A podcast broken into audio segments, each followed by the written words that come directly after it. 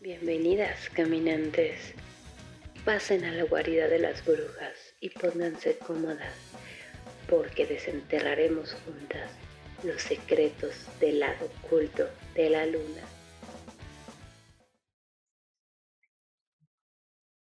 Bienvenidas y bienvenidos a Brujas del Caos.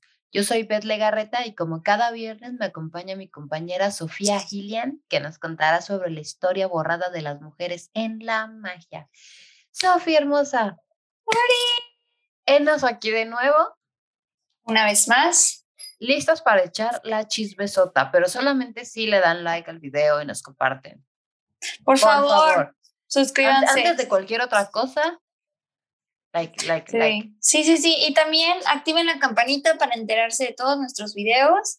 Esperamos también que nos sigan en redes sociales. Y pues nada, Beth, estoy muy emocionada porque vamos a empezar con un tema muy distinto a los que normalmente tocamos. Ah, Así ah, que, caray. pues bueno, hoy, chon, chon, chon, chon, chon, chon, chon, vamos a hablar Redoble. sobre pueblos encantados y brujiles en España. Ah, España, tío. Para armar el tour cuando ande uno en la madre tierra. Van a querer ir, van a querer ir, se van a acordar de mí. Así Armar que el tour. empiezo. Entre 1619 y 1628, numerosas mujeres de la zona de Cangas fueron juzgadas por el Tribunal del Santo Oficio, o sea, la Inquisición, por supuesta brujería. Para los que nos están escuchando en Spotify o en cualquier otra eh, app, estoy haciendo comillas en el aire. En el pueblo de Coiro, en la mágica península del Morrazo, en España, también conocida El como la península de las brujas, el Morrazo. Uh, la península de las brujas. Perdón, lo hago terrible, pero Justamente. no puedo parar. Pues te sale, ¿eh? Y luego tienes cara española, entonces mm, Y apellido. de peninsular y todo, como todos. Tanto. No, hombre, catalán. ¿Que sabían Es cierto. que, que algo curioso que leí por ahí es que los apellidos que tenemos, y me rompió un poco el corazón eso, muchos, no todos, fueron dados como tal para cambiarle el nombre a las personas originarias de México. O sea, era como, no sé, se llamaba la persona Ah, su y nombre ahora tú te vas a llamar López. y llegaban y te decían, tú eres Juan López. Y ahí nacía el legado Ah, de los López, pero en México. Exacto. Entonces no crean tanto esta, este rollo de que todos tenemos raíces españolas. Sí las tenemos, pero no se dejen llevar por el apellido. Yo me dejé llevar en algún momento, pero no es tanto por ahí. Todos somos una mezcla, deja tú de español, Chistosa. de, de todo. O sea, No manches, somos mexicanos. Sí. punto, lo que eso signifique. Eh, pues sí, básicamente. Que igual si quieren hablar de su origen estaría muy interesante que lo dejen en los comentarios para leerles y chismear. Pues bueno, en la península de las brujas se sitúa en un montículo imponente campanario barroco de San Salvador de Coiro, lugar mágico de brujas, con campanas que llaman a aquelarre y de ánimas errantes, antiguo lugar de la Galicia profunda cuya fama y leyenda han llegado hasta nuestros días. Ya el famoso, cito, Padre Sarmiento en 1745 nos decía esto. Se dice que las brujas se reunían al pie de una fuente en el arenal de Coiro y que la campana servía para conjurar a las brujas y exorcizar a la estadea o campaña de ánimas del purgatorio. Se creía que esta campana tenía por sí sola, cada, sonaba, perdón, por sí sola cada sábado para convocar a un aquelarre. Ay, qué bonito, era una, una Sí. iglesia de brujas. Sí, básicamente, Eh, básicamente. Quiero eso. Una, una iglesita así, tocas la campana y llegan todas las brujas armadas. Llega todo el hood de brujillas. Domingo de brujas. Sábado en este caso, pero sí, chingón. Ay, sí. Me gustó la idea. Pues bueno, está padre, ¿no? Me encanta la historia, me encanta, me encanta, me encanta, me encanta, me encanta. En medio del bosque, imagínate. Está más bien en la playita, está más chingona. ¿no? Ay, qué rico. En las playas gordas, así se llaman. Playones. serio? Flayonzones. Pues bueno, se dice que las brujas se reunían en esta, pues, llamada a las ánimas del purgatorio al parecer la cercana playa de Coiro, en la zona conocida como Áreas Gordas, estaba al pie de una fuente. En esta, las brujas celebraban su aquelarre y sobre todo lo hacían en la noche de San Juan para llamar a las ánimas errantes de la zona. El protagonismo de la campana de la iglesia de Coiro era el principal elemento, ya que sonaba para llamar a dicha reunión brujeril. Esta campana se hizo famosa porque se tocaba sola, tal y como atestiguó el padre Sarmiento en su libro Viaje a Galicia, escrito en 1745. Y este señor fue importante porque la verdad es que ayudó a narrar parte esencial de esta historia de mujeres que quizás nunca hubiéramos escuchado en la escuela, difícilmente. Digamos que la puso en escrito. En Galicia, si en la historia de Galicia las mencionen, siento que es más como local que tal cual parte de la historia. Si hay bandita de España o que sepa esta historia, ojalá que, que puedan comentar, nos gustaría escucharles, pero sí la Algo así como la base de Aliens de Tampico no estoy mucho como para celebrarle a los hombres, pero este señor, la neta, se rifó porque también dibujó unos símbolos que aparecían en la base de la campana y que él mismo lo veía y lo notaba como un lenguaje brujeril, como un lenguaje supersticioso y un lenguaje de protección. Algunos parecen como estrellas. Voy a tratar de ponérselos en redes para que los vean. Y pues al parecer fue realizado por la misma persona que fabricó el campanero en Coiro que mi teoría sería que las mujeres lo hicieron, pero está muy difícil averiguarlo. Exactamente. Pero por otro lado, si hubiera sido un vato, lo sabríamos. Exacto. Exacto. Si no sabemos quién fue y es un misterio, seguramente fue una, morra. Claro. Y el símbolo que había, uno de ellos era la estrella de cinco puntas invertida, que se llamaba pues supersticiosa, y era el sigilum salomonis, y del cual dicen que es bueno contra las brujas y, en fin, nada que ver con cruces diabólicas y semejantes tonterías que se han dicho acerca de, de la... Sí, exactamente, porque luego piensan que las estrellas de cinco puntas en realidad tienen un significado negativo, solo es como invertir esta protección de una forma sarcástica, de burla. Siento que las brujas... aquí, tienen su, aquí tienen su, su símbolo, a ver si los protegen. A ver, volteen la campana. Exacto. Mi yo de 15 años estaría muy orgullosa de esto. Con sus playeras de metal y así. Exacto, escuchando black metal y sintiéndome malota. Anyway. Cito, las brujas de Cangas son parte de una tradición muy especial dentro de la gran tradición brujeril gallega, porque ahí, muy cerca del pueblo, en el arenal de Arias Gordas, que pertenece a esta parroquia cercana de Coiro, se reunían en los días claves de aquelarre, convocadas por una campana que sonaba sola en la iglesia y que el padre Sarmiento tuvo ocasión de ver allá por 1745. Muchas de aquellas mujeres de las que Cunqueiro, que es otro escritor, asegura que no fueron más que pobres, locas, perturbadas por el asalto berberisco y es que... cálmate, Esteban Arce. Sí, el Esteban Arce de sus tiempos. ¿Cómo les encanta darle oído a los necios? Terminaron sus días en los calabozos inquisitoriales, como la pobre María Soliña, que fue cantada en uno de los versos de Celso Emilio Ferreiro en un poema que casi se ha convertido en un canto nacional para las brujas. Ay, a verlo, a verlo, a verlo.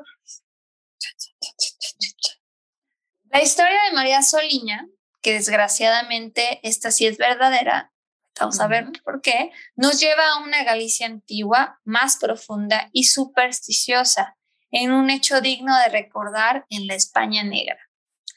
Jesús Calle escribe en la breve historia de la brujería, y cito, a este aquelarre asistía María Soliña de Candas de Morrazo, que fue acusada de ser bruja en 1621 cuando contaba ya con 70 años de edad, con declaraciones de varias personas que logró desencadenar una persecución brujeril en la parroquia de Coiro. Las encausadas alegaron que eran viudas y que tan solo se reunían al toque de la campana en 1617 a charlar. Pues es que en los 1600 que llegaran a los setenta y tantos, sí es como, oye, esto es una ¿Es brujería. Antes del antibiótico y de la penicilina, eso no se podía. Y aparte, no podías chismear a gusto. Ya sabes, ni, siquiera ser vieja a gusto, ser mujer a gusto, ser... Uno nunca puede estar a gusto menos en 1600. O sea, ya ni anciana mm, dejan de estar. como, güey, deja de morir. Oyendo la borrega. Déjame podrirme en paz, por favor. Déjame muerte. a mis vecinas. Criticar a mis vecinas, ir a misa. Lo que hace uno a los setenta y tantos años, ¿no? Tenemos que tomar esa tradición. Pero bueno, se dice, no sirvieron de nada sus alegaciones. Solo tras ser torturada, fue así como declaró ser bruja. Wink, wink. El clásico dilema de, de, la tortura, ¿no? Que nunca, nunca dicen la verdad, dicen lo que quieren escuchar porque los estás torturando para que lo digan, güey. Te van a decir lo que quieras que te digan. Claro, así tal cual. Fue sentenciada en enero de 1622 a reconciliación y confiscación de bienes que no tenía, obligándole a llevar San Benito, así se llama, por seis meses. Mucha gente del pueblo afirmaba que esta persecución y tortura fue simplemente un resultado fruto del odio hacia las mujeres, la envidia y la venganza entre vecinos. Y la mismísima iglesia en contra de las mujeres que a final de cuentas lograban soltarse de este yugo que eran pues, sus maridos. Mujeres que practicaban rituales de sanación, que sabían sobre curanderismo, que era algo muy habitual en la zona y en la época por la escasa presencia y pues el casi inexistente desarrollo de la medicina en la región. Por ahí los médicos sabían que se te caía el útero si montabas a caballo, o sea. No, hombre, y para eso todavía faltaba mucho. Y aparte estaban en una zona, pues, no centralizada, o sea, estaban en un pueblito, no es como que estuvieran en Madrid o en Barcelona o en alguna ciudad grande, era un pueblito, entonces era muy complicado que llegara realmente, pues, la medicina y la ciencia. Entonces, ¿qué hacían las mujeres? Como en todos lados, buscar sanar por medio de lo que hay en la naturaleza. Exactamente, pues es que es como, debes de dejar que se mueran si no te van a quemar en la hoguera por bruja. Exactamente, cuando en realidad muchas de las brujas que existieron eran futuras doctoras, o futuras investigadoras, o futuras biólogas, o, y sigo, ¿no? Eran científicas. Eran científicas, exactamente. Exactamente. Exactamente. Hay unos de gatos atrás de mí. me encantan, me encantan, encuadran Por si están en Spotify, Pásense a YouTube para que vean esto. Ahorita sus orejitas, es como un Batman, precioso. Pero bueno, como les decía, era algo muy habitual en la época y todo esto junto con la intención de la iglesia de reafirmarse en algunos lugares, de lograr mantener pues un estado de presión emocional y social por meterle miedo a la gente, y sobre todo también por matar todas las reminiscencias paganas que pudo haber existido en el lugar. Ellos pretendían dar una lección, entre comillas, a aquellos que se salieran o ignoraran el poder eclesiástico, sus mandamientos o que en algún caso usaran, pues, algunas humildes viudas curanderas cabezas de turco. ¿Por qué cabezas de turco? Eh, cabe resaltar que en España en ese entonces los turcos llegaron y pues habían algunos cascos por ahí, algunas mujeres los utilizaban. Ah, por eso. que eso era del diablo. Exactamente. Todo, todo. Güey, es que realmente si lo piensas, como lo puse la otra vez en Facebook, los malos de la historia en la gran mayoría de partes del mundo y de épocas son los cristianos. Güey, sí. O sea, son exterminadores de pueblos, de culturas, de libre albedrío, aunque según Dios lo apoye de todo. No, no, no, quiero ofender a, alguna cristiana que nos está escuchando porque que en el mundo de las brujas es medio eh, ecléctico.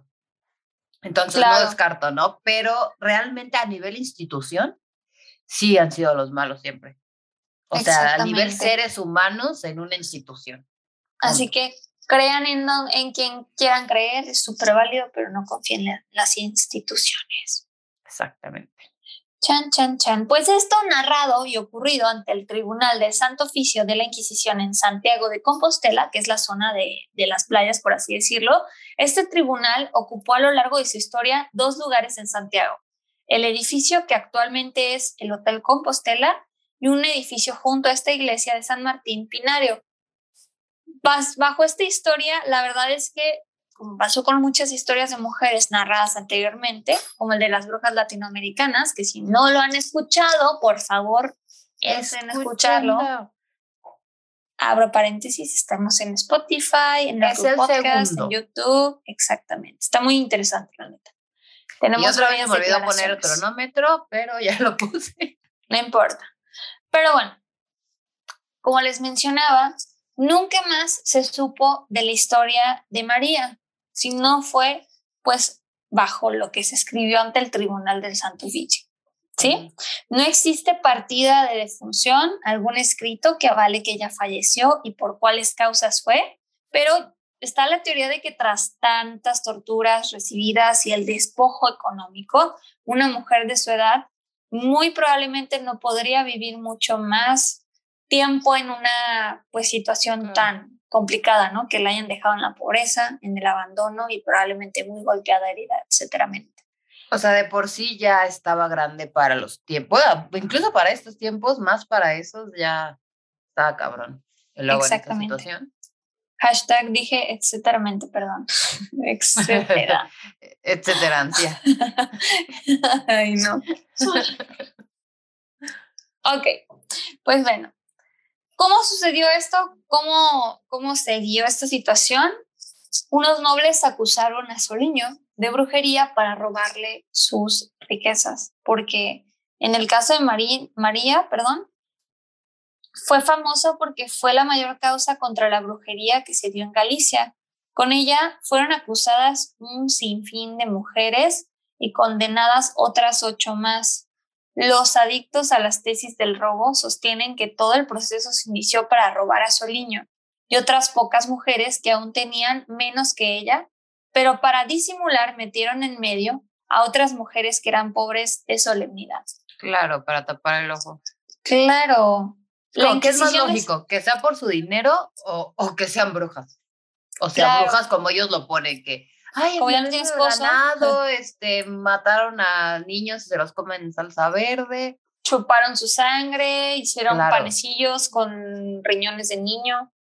Con jaboncitos. Eso. Envenenaron el agua. ¿Qué más? El abrevadero. La Inquisición estaba muy pendiente de los aquelarres que se celebraban en Coiro, donde se decía pues que estas campanas sonaban y sonaban y sonaban solas. Esta lógica nos dice que los inquisidores estaban hartos de luchar contra estas reuniones nocturnas, así que decidieron montar un gran proceso para de una vez romper con el asunto. Como suele suceder, tanto María Soliño como el resto de las acusadas confesaron bajo tortura estar casadas con el diablo, mantener relaciones carnales con él y todo aquello que los inquisidores se les ocurriera, cosa que luego negaron ante un juez y es eso lo que las convierte en víctimas, en inocentes y en heroínas. No el que dos o tres de ellas tuvieran una casa, una adorna, iglesias, oro, etc. Fueron víctimas de una inquisición desquiciada que solo justificaba su existencia aportando víctimas. La injusticia que hemos cometido con María Soliño tratando de hacerla más víctima de lo que fue, consigue el efecto contrario, porque de alguna manera proporciona ante sus acusadores un sentido de importancia, ¿no? O sea, recordamos a María Soliño como esta bruja, cuando en realidad probablemente sí era bruja, pero no el tipo de bruja que ellos querían describir. Y es que que fuera bruja, o sea... No era alguien que le hacía daño a los demás. O sea, no era alguien que viviera a hacerle daño a los demás, era una mujer, una simple mujer queriendo vivir su vida de una forma, pues... Como la gran mayoría de las que fueron juzgadas, güey. Exactamente, y todas viudas, cabe destacar. Y claro que bajo tortura, pues hasta yo, ¿no? Sin hombres en su vida, casualmente. casualmente. Y con dinero. Así que mujeres, recuerden esto. Si viven sin hombres en su vida, probablemente sean juzgadas de brujas, pero también probablemente sean muy felices. Y aunque vivan con hombres en su vida, seguro también van a ser juzgadas. Entonces, Y probablemente también sean felices, no tanto, pero sí también esperemos. No te sigue, no tanto, pero. Vatos, vatos, pónganse las pilas, por favor. Échenle. Exacto. Pero bueno, continúo. Otro caso fue el de Elvira Martínez, quien también declaró bajo tortura que desde los 20 años era esposa del, esposa del demonio, que era poseída por las noches y pues que tenía relaciones carnales en sus sueños. en 1600... tenía sueños húmedos y ya por eso hay que matar. Qué chido. En 1627 fue condenada en calidad de bruja al escarnio público, aunque luego, se refiere un escritor del momento, Gerardo Dazairas, la justicia la absorbió del cargo de hechicería, probablemente porque habrá soltado dinero, propiedades, nombres de otras. O porque le echaron al agua y sí se ahogó. De hecho, se decía también que le sangraba la nariz y era porque un antepasado quería contactar con ella, así que también la acusaban de ser medium, ¿no? Seguramente solamente tenía anemia. Exacto. María Soliño también fue acusada de haber sido espía de los turcos que al final terminaron invadiendo España. Según se ganaron ese mote de rabudos, así sí, total cual, por la faja y el turbante que se movían como una cola al viento. Ah, como colita de pato, ¿no? Aquí atrás, el turbante. Exactamente, exactamente. Y pues este lugar, hasta la fecha, es famoso por ser parte de las penínsulas de las brujas. Y pues bueno, les voy a hablar de otro pueblito por ahí. La iglesia sigue en pie, ¿verdad? Mm, sí, como tal, pueden llegar. Está el hotel también que les mencioné, que fueron pues espacios históricos, pero que también quizás se sienta una vibra muy fea porque en ese hotel pues era parte de la Inquisición, entonces. Ah, qué interesante visitarlo y hacer una tenemos que ahorrar por ahí. Tenemos que ahorrar amistad para ir para allá y para tomar para fotos. hacer nuestros videos de tour. Será muy chido, la neta. Como Luisito Comunica sí puede, porque nosotras no. Porque somos pobres, quizá, pero... Ay, pero impresionante, ¿no? Ay, no, ay, no. Ay, no. En fin. No, ya, ya no queremos tener pleitos con nadie, somos almas de luz y de, y de amor. Qué chingados. Yo no. Ninguna de las dos, pero tú dices que sí para efectos este, del podcast. Aquí no venimos a caer bien, manda. Aquí venimos a hacer. Aquí no venimos a mentirles. Exactamente. Pues bueno, voy a hablarles ahora de un pueblito ubicado en las faldas de Moncayo que se llama Trasmos. Está muy curioso el nombre. Y está a 765 metros sobre el nivel del mar, sin yo, al oeste de la provincia de Zaragoza. Zaragoza, España. Claro.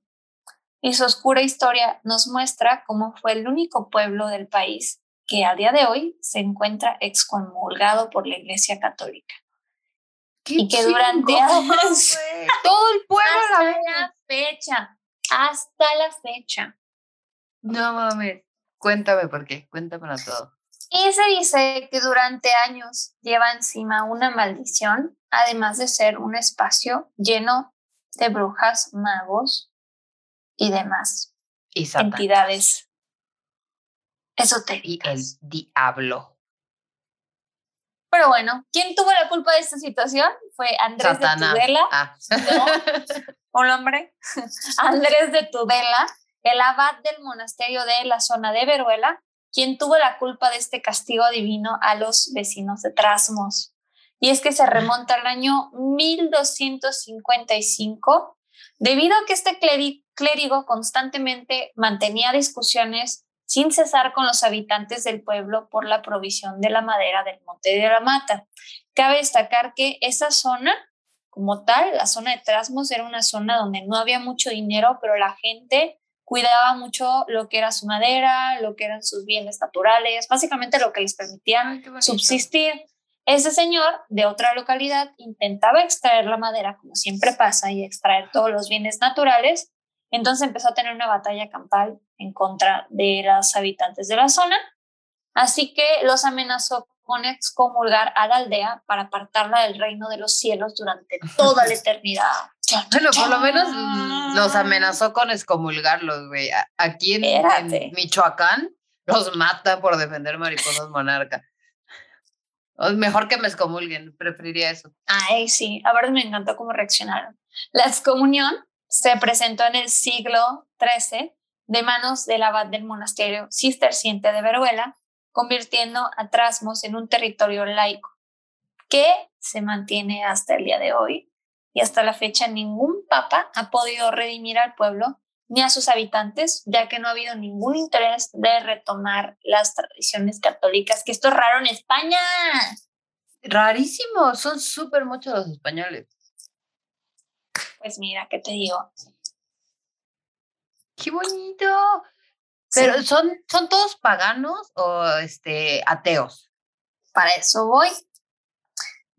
Al ser una zona de brujas, constantemente se compartían los conocimientos por medio de leyendas acerca de la medicina, acerca del shamanismo y por, por orden natural, pues el paganismo.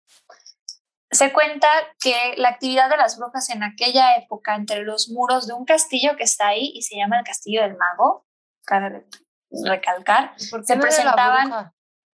Porque sí, pues porque a final de cuentas Machismo español. Coño. Ah, Por sus cojones, básicamente. Exacto. Se presentaban actos paganos y rituales de magia negra, lo que hizo que recibieran ese castigo divino. La realidad es que Trasmos impedía que este monasterio pusiera un control absoluto sobre el territorio, como normalmente sucedía en otras localidades de la zona, y pues por si fuera poco se contaba que el castillo de Trasmos fue levantado en una noche por un ser maligno, mago, demonio o nigromante tras pactar con el diablo que sus ocupantes se dedicarían a coñar monedas falsas. Para evitar que fueran investigados, debido al ruido y al martilleo, comenzaron a expandir el rumor de que eran brujas y hechiceros que hacían sonar cadenas y removían sus calderos con pociones mágicas por la noche este compendio de razones llevaron a excomulgar al municipio por orden papal. Pero no solo eso. O sea, por ser brujas, no por falsificar monedas por orden de, Satanás. Satanás es muy listo, ¿eh? O sea, como pero que para trabajó en la un momento de la vida. Puede, aparecer. Ah, no, pero nada más quería hacerlos pecar a ellos. Ah, ya entendí. Sí, sí, la, cosa está en el, en el detalle, en las letras chiquitas. Exacto, solo el diablo sabe lo que hace. Él sabe lo que hace. Sus misteriosos caminos. Fue entonces en 1511 cuando Pedro Manuel Jiménez de Urrea, señor de Trasmos, se enfrentó al abad del monasterio. Sucede que el agua seguía su curso natural por zonas que pertenecían al convento y por ello los eclesiásticos de Veruela los desviaron esa agua con el objetivo de que no llegara a estas familias en la zona uno más de los conflictos que se presentó. ¿Cómo pueden ser tan malos? Pero las Cortes de Aragón, convocadas, que eran de la zona, lograron mediar el conflicto y finalmente dieron el, el fallo a favor del señor de Trasmos. El abad obviamente no se lo tomó nada bien y por eso es que amenazó con sacarlos de la iglesia, maldijo nuevamente al pueblo y se cuenta la historia que durante esa madrugada cubrió el crucifijo del altar con un velo negro mientras recitaba el Salmo 108 de la Biblia, que se dice ayuda contra el enemigo. ¿Por qué hizo esto? Porque si tú quieres hacer una maldición, do it yourself, ahí anótenle, tienen que hacer esto. Poner un crucifijo de altar. de negro. Exacto, o sea, Jesucristo se hace darks, ponen el crucifijo del altar con un velo negro mientras recitan el Salmo 108 de la Biblia y esto los va a ayudar a encontrar sus enemigos. ¡Wow! ¡Qué fácil! O sea, no vayan a creer que eso es hacer brujería, ¿eh? No, exacto. Spoiler, eso es hacer brujería. Exacto, exacto. A la vez, daban campanadas para que sirvan para constatar el acta. Desde aquella noche de venganza, Trasmos estaría maldita hasta el fin de sus días. Y se cuenta la leyenda de que su famoso castillo fue erigido por un mago llamado Mutamin, que ah, después de pactar con el diablo, levantó el castillo en una sola noche. Ese castillo, después de esta situación, fue disputado por los reinos de Aragón y Navarra y aunque actualmente el castillo no está en muy buen estado, cuenta con un museo sobre brujería. El castillo sirvió de inspiración, inspiración, hashtag inspiración. el castillo sirvió, de inspiración a un escritor llamado Gustavo Adolfo Becker, que, yes, que narró las brujerías y los aquelares que se supone se realizaban aquí. De hecho, hay una estatua del poeta que da la bienvenida cuando llegas al castillo. Dicen que, estaba bien fumado también. Oh, quién sabe, quién sabe, a lo mejor sí estaba el rollo. Quién sabe, eh, quizás estaba fumado y por eso. No lo podías creer. Cosas. No lo podías creer, quizás. Dicen que la bruja más temida de la zona fue la tía Gasca. La tía Gasca. Hostia, no, no sé. La tía Gasca. La tía Gasca. Yo tampoco. Pero sigamos X, no nos escuchan en España. No se burlen de mí, por favor. Sí, no nos cancelen. Se dice, ella poseía una alborotada cabellera y un rostro horrible, arrugado, lleno de verrugas, y se decía que fue de las últimas brujas de las que se tiene constancia legal de que hayan vivido en la zona y hayan sido acusadas por el mismísimo... Eh, Inquisición. exacto, o sea, madre. de hecho, desgraciadísimos. Ha habido numerosos estudios que corroboran la existencia de brujas en la zona hay que entender que pues las zonas de brujas y que pues, normalmente serían curanderas, pero ante la iglesia eran hijas del diablo, amantes del diablo. Y pues bueno, no solo una zona de brujas, sino también la zona de Moncayo es una zona mágica. Se sabe que la imaginación no puede tener límites y pues lo que se llegaba a decir de las supuestas brujas era que sacrificaban a niños recién nacidos para mantenerse jóvenes o que provocaban tormentas que lograban esterilizar a las jóvenes parejas. Oye, qué útil. Güey, aquí yo un chingo en Guadalajara. Y, y una, bueno, no sé si sea fértil porque nunca había embarazado, igual. Y la tormenta se llevó mi fertilidad y yo aquí quejándome en vez de Qué bueno. Y una consiguiendo anticonceptivos. Bueno, jamás lo sabremos. En fin, les voy a leer una parte de las cartas desde mi celda que escribió Becker.